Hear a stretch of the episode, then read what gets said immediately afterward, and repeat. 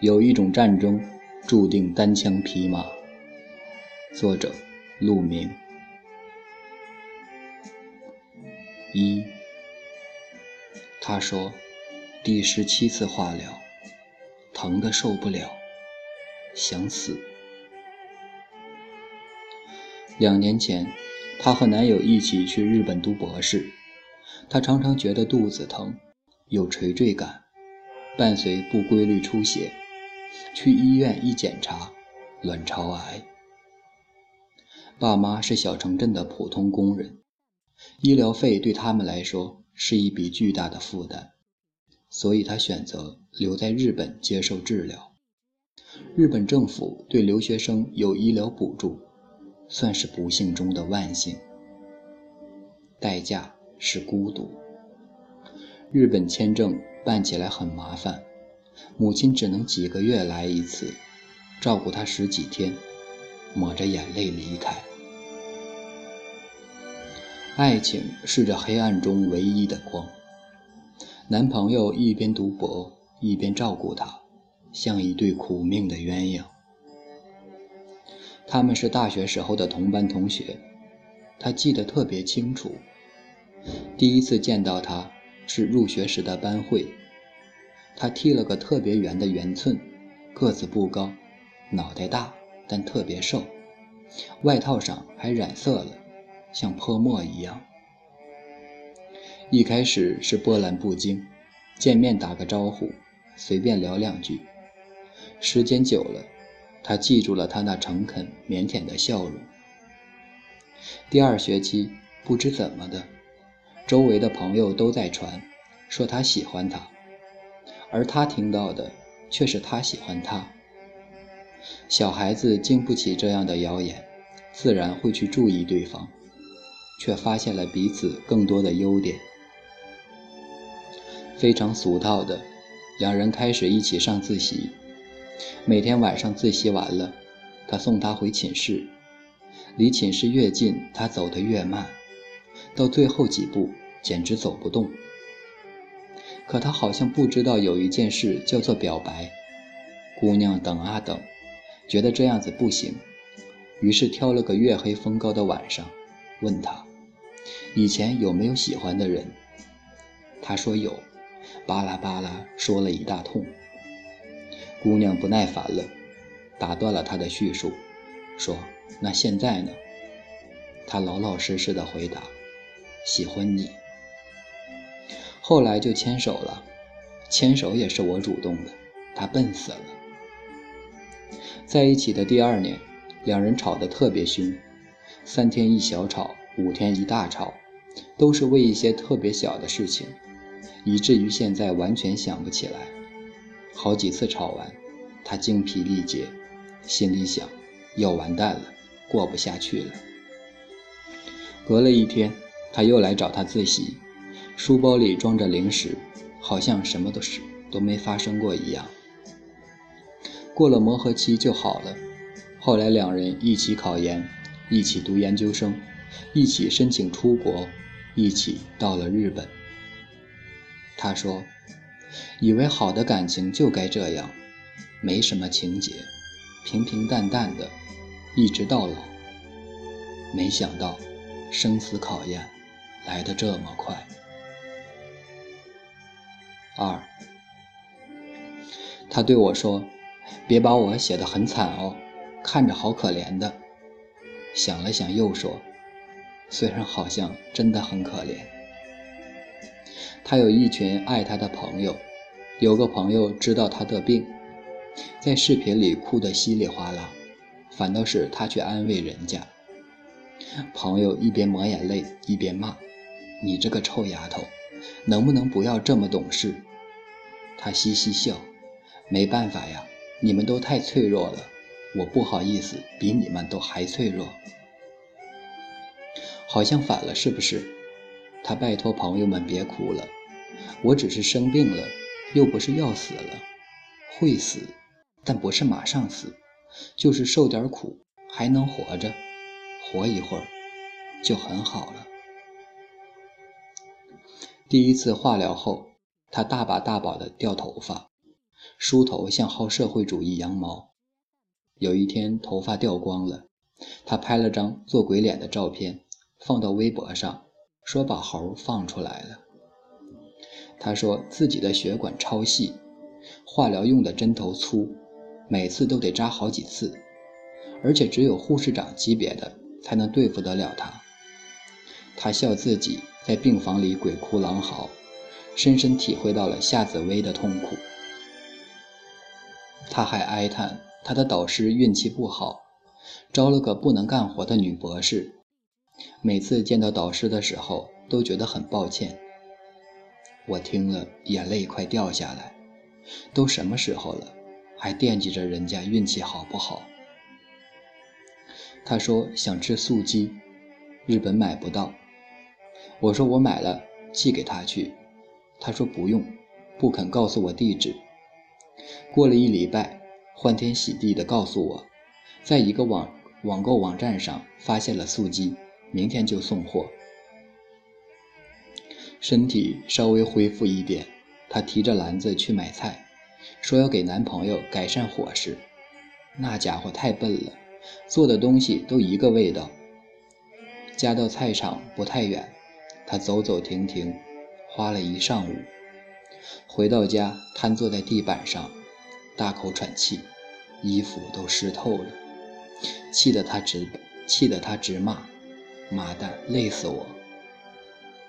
他戴着假发套，站在樱花树下拍照，笑容灿烂。回家在日记里写：“不知道还能不能看见明年的樱花。”有个朋友写了一篇美食的文章，他给我留言说：“你不知道我看完有多难过。那女孩写的那些东西有多好吃啊，我都不知道有生之年还能不能那么吃一回。”三月十日，我才不要死，把生活演成红颜薄命、英年早逝的电视剧给你们看，又没人给我片酬。我才不干这吃力不讨好的事儿呢。四月七日，爬不起来床的第五天，早晨突然觉得非常委屈，于是哼哼哼哭了好久，一边哭一边想着：癌细胞，你太他妈欺负人了，我要叫我哥来打你。癌细胞说：得了吧，你哪有哥哥呀？我一想，还真是。于是哭得更伤心了。五月九日，初夏的傍晚，收了洗好的衣服，慢慢叠，感觉好像回到了读研的时光。怎么去拥有一道彩虹？怎么去拥抱一夏天的风？我想念你，旧时光。用淡淡的幸福和简单的温柔。去对抗巨大的病痛。若是鼓起所有的勇气，能坚持多久？三，结束了十次化疗，他出院了，开开心心的回到学校。直到有一天昏倒在实验室，被直接送进重中重症监护。检查报告显示，癌细胞。并未完全清除，肝肺部有扩散。接着是第二轮化疗，两次化疗间隔四个礼拜，也就是说，他有二十多天的时间调养身体、恢复体力，等待下一次的折磨。第十五次化疗之后，各种反应一起来了：呕吐、胃疼、肝疼。头疼，全身疼，撕心裂肺的疼。没有胃口，强迫自己吃东西，可是牙也疼。第十六次，疼得更厉害。以前每次化疗完，有四五天下不了床，之后就能慢慢的好起来。可这次，天天都想着明天就好了，结果每个明天都是。怎么还不好？都一个多礼拜了，还是只能坐在床上。他去实验室了，请了好几天假，老板要骂人的。我在网上陪他聊天，希望能转移一下他的注意力，可以不那么疼一点。我安慰道：“至少有爱人在你身边，也是一种幸福吧。”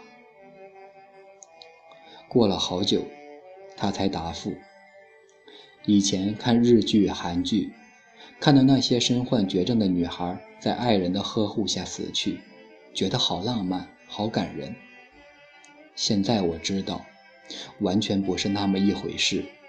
那样的疼发作起来，必须由你自己去承受的，别人没有办法帮你减轻，哪怕一点点。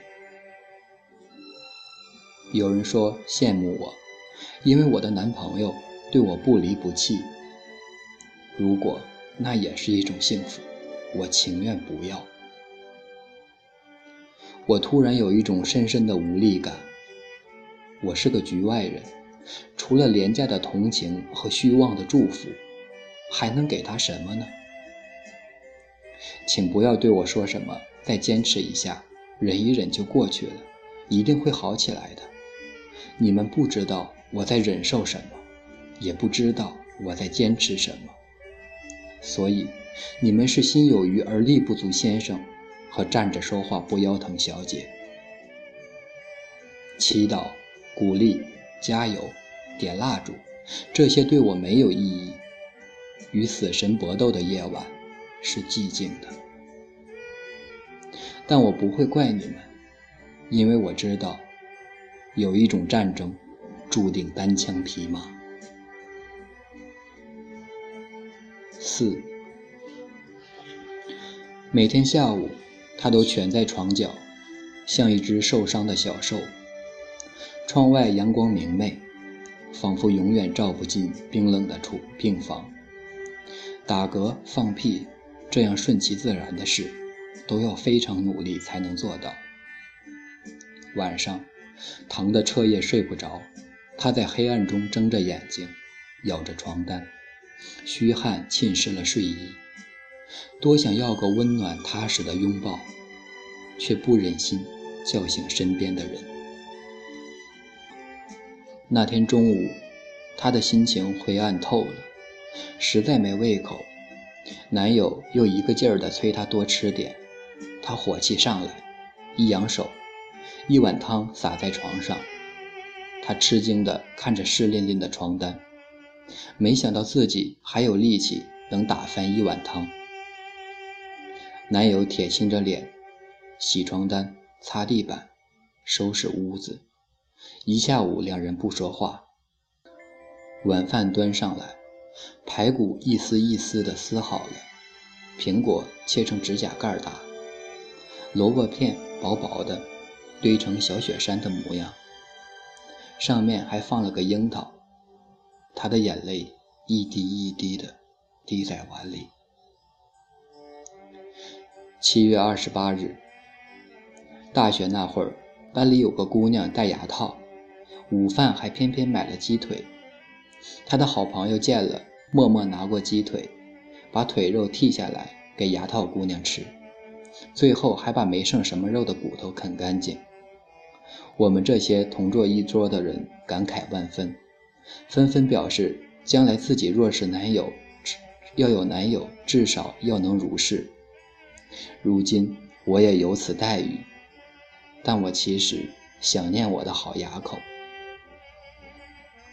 八月十二日，最近是个不太好对付的家伙。每次你们问怎么样的时候，因为不甘示弱，我都会回答还好，不然还能怎样？不好，很累，好绝望。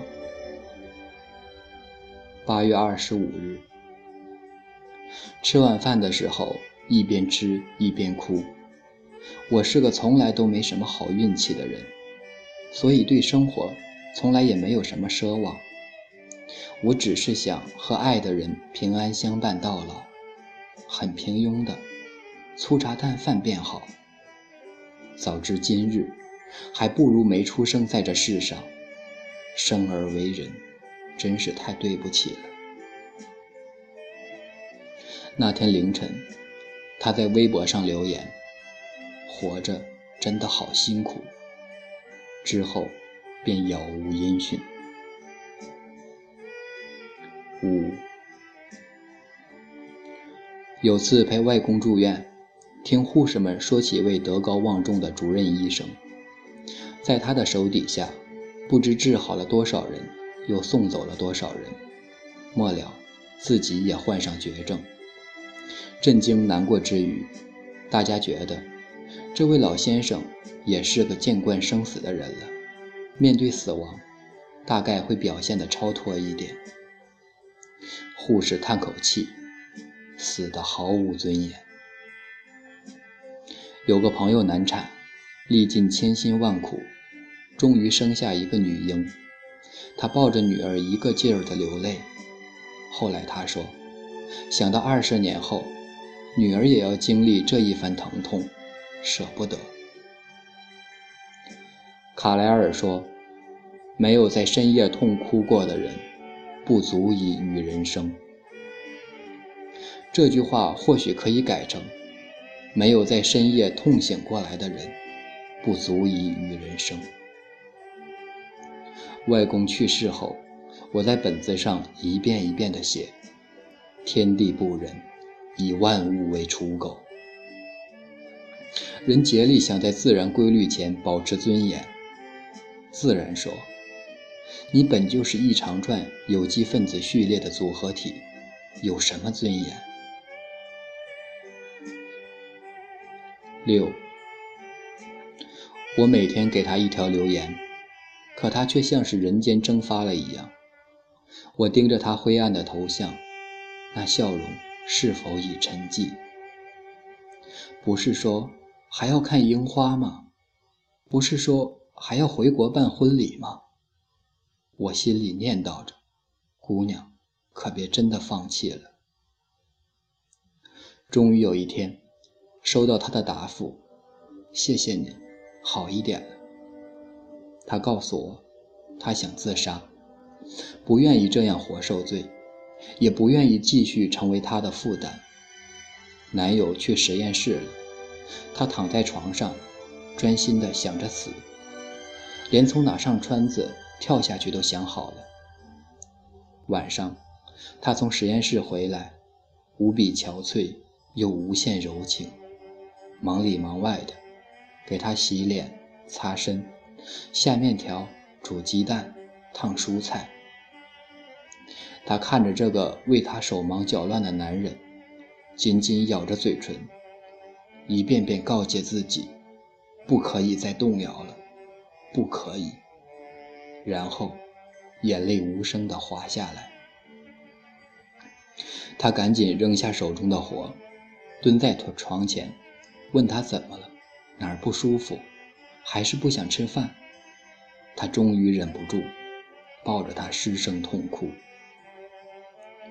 我对他说：“我舍不得离开你，我要巴巴地赖着你，赖到生命的最后一分钟。你是我活下去的欲望。活着，忍受着巨大的痛苦，还是要活下去。咬着牙，流着泪，活下去。”有一天，梦见了外公。醒来时，我突然明白，天地不仁，并不是最终的答案。翻出了那本笔记，满页潦草的字迹，我在“万物为刍狗”后面加了一句：“已识乾坤大，犹怜草木青。”知道语言在病痛面前是苍白的，可有些话。还是想对那姑娘说：有一天，你站在蔚蓝的海边，你看着樱花漫山遍野，你品尝着精致的美食，你和爱人尽情的缠绵。那时，你会感谢现在的你，给了未来的你机会。七，他的网名。叫做喧炫，喧闹的喧，渲染泪下的渲。在世间热闹处，无声的流泪，不愿打扰到那些欢乐的人们。